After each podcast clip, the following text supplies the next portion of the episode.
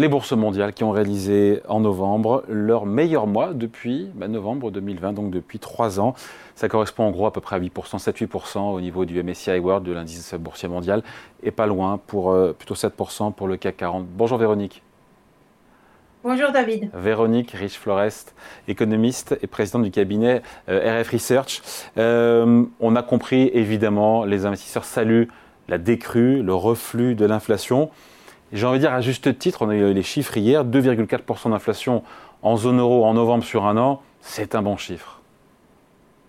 Indéniablement, c'est un bon chiffre, euh, soutenu euh, à la fois par les nouvelles euh, sur l'inflation totale, mais surtout par les nouvelles qui nous viennent de euh, ce qu'on appelle le sous-jacent, c'est-à-dire l'inflation beaucoup plus domestique, euh, hors euh, effet pétrolier et alimentaire, qui décélère également substantiellement. Et on est à combien sur l'inflation sous-jacente? Pardon? On est à combien sur l'inflation sous-jacente justement?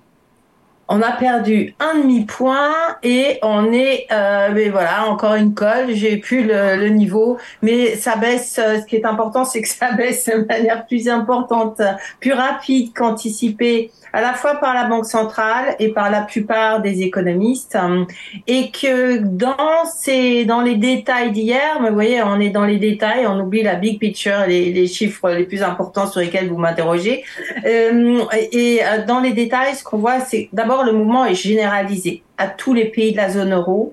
Il est euh, clairement lié, alors c'est la répercussion et c'est la, partie de la mauvaise nouvelle, hein, à l'effet de la réduction de, de, la demande, sans doute lié à la fois à la politique, les effets de la politique monétaire sur la demande, c'était l'effet recherché. Sans doute s'ajoutent euh, des éléments liés au fait que le rattrapage post-Covid dans l'activité des services qui a fait toute la croissance hein, euh, ces derniers trimestres, lui est en train de marquer le pas, ce qui nous donne effectivement euh, des coups de frein. Je pense notamment, on avait eu les, les warnings du côté de l'Allemagne hein, sur les, les, prix des, des paquets euh, de voyage, etc., qui décélèrent beaucoup plus rapidement qu'attendu. Donc de quoi satisfaire la Banque centrale, la rassurer. Et vous vous souvenez sans doute que Madame Lagarde était quand même euh, encore euh, hésitante euh, sur les tendances à venir de l'inflation.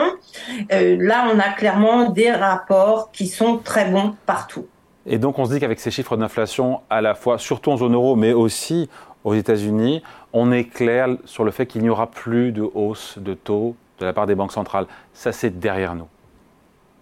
Alors, euh, on va dire, on est assez clair pour les 9 à 12 prochains mois. Après, euh, on verra bien ce qui se passe. Mais effectivement, les banques centrales ont arrêté de remonter leur taux d'intérêt. Aujourd'hui, on voit qu'elles elles devraient retrouver des marges de manœuvre pour abaisser les taux directeurs. Alors il y a beaucoup de débats encore, euh, sans doute encore euh, une certaine réticence des banquiers centraux à donner euh, le, le, signal. Euh, pourquoi? Parce que notamment la partie longue de la courbe des taux, ces taux d'intérêt à long terme baissent très vite et on le sait, les banques centrales vont pas vouloir, euh, euh vont essayer sans doute de freiner ce mouvement-là, mais euh, très honnêtement, surtout avec les données de, de croissance, les indicateurs avancés dont on dispose aujourd'hui, tout suggère des marges de baisse de leur taux directeur, sans doute plus tôt que ce que les marchés anticipaient ou la plupart des économistes. C'est-à-dire qu'aujourd'hui, très honnêtement, euh, est-ce qu'on a de bonnes raisons fondamentales de repousser la première baisse des taux de la Fed euh, au printemps non, en réalité, il pourrait aller beaucoup plus vite et euh, ce devrait être encore plus le cas du côté de la BCE, même si euh, on a quand même du mal à penser que cette dernière agirait avant la Fed. Et c'est ça, c'est tout ça, c'est tout ce contexte qui alimente la hausse des marchés actions, effectivement, avec de possibles bonnes nouvelles en même temps, euh, notamment ben, en matière de baisse de taux si elles arrivaient plus tôt que prévu. Est-ce que pour vous, euh, comment dire, est-ce que ce rebond, il va trop vite ou encore une fois, il y a, voilà, il y a beaucoup de nouvelles, de bonnes nouvelles qui sont dans les cours, mais euh, après, il va falloir que ça se traduise matériellement. Alors, euh, la baisse des taux longs, des taux à 10 ans, est extrêmement rapide. Sans doute un peu trop rapide compte tenu de l'état des lieux, de la visibilité. On parle de taux à 10 ans, donc d'échéances de long terme, ce qui amène à se poser des questions sur un long terme qu'on a quand même un peu du mal à cerner autour duquel se posent des tas de questions. On a vu notamment réapparaître ce qu'on appelle les primes de terme, hein, donc c'est euh, qui, qui finalement donne un prix à l'incertitude incertitude sur l'inflation de long terme, sur les finances publiques, euh, sur l'évolution du stock d'épargne et des capacités de financement. Est-ce que ces primes de terme peuvent encore monter, ce qui serait assez logique compte tenu de l'incertitude autour notamment de l'inflation?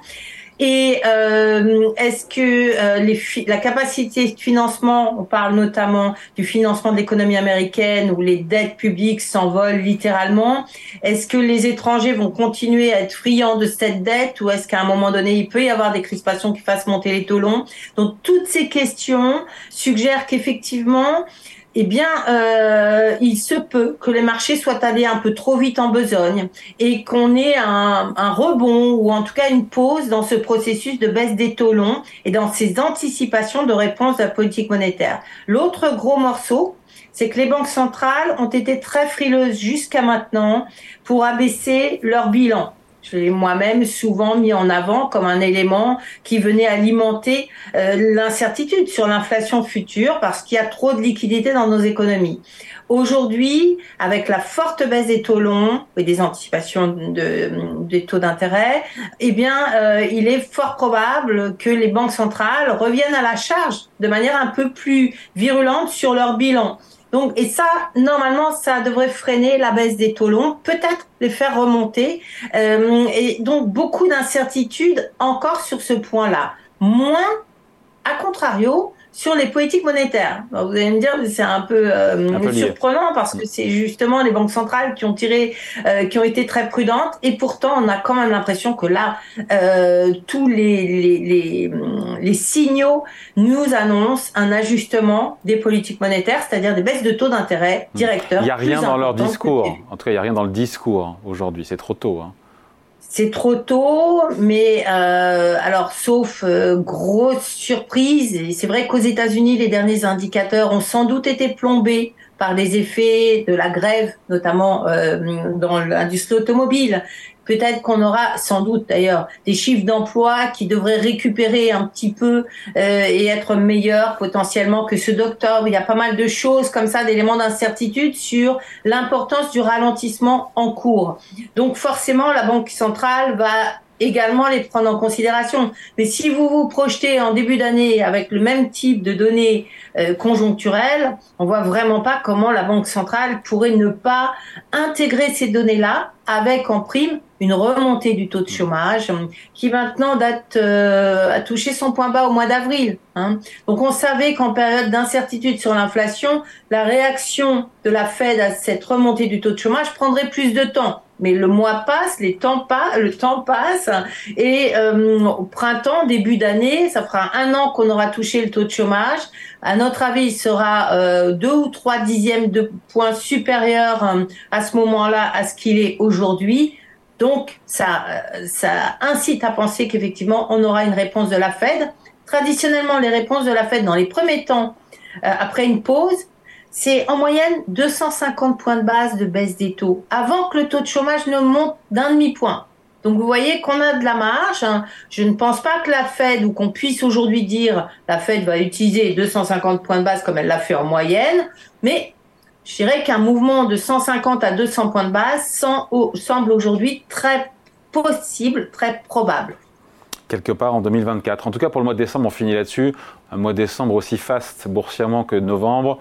Vous n'y croyez pas trop non, euh, on, y croit parce que dans ce contexte de, euh, taux d'intérêt euh, et de perspectives de taux sans doute encore plus bas, des taux directeurs, hein, il y a des éléments porteurs. La question c'est bah, jusqu'où? Jusqu'où? On est dans un contexte où manifestement la quantification de la courbe des taux n'est pas là. Hein, donc les signaux de reprise cyclique ne sont pas là. Et c'est sans doute ce qui, ce qui peut caper la hausse ou limiter la hausse des indices boursiers. Alors pour l'instant, je vais vous allez, tant qu'on est sous les 7005 euh, sur le CAC 40, j'ai envie de dire bah oui, euh, ça devrait monter. Mais euh, envisager que le CAC remonte au-dessus des 7005, ça paraît euh, une hypothèse très fragile pour l'instant, donc on la joue pas et on veille avec euh, une veille plutôt prudente sur les recommandations à, plus long terme. Merci beaucoup. Explication signée Véronique Riche-Flores, économiste, présidente du cabinet RF Research. Merci Véronique. Merci David.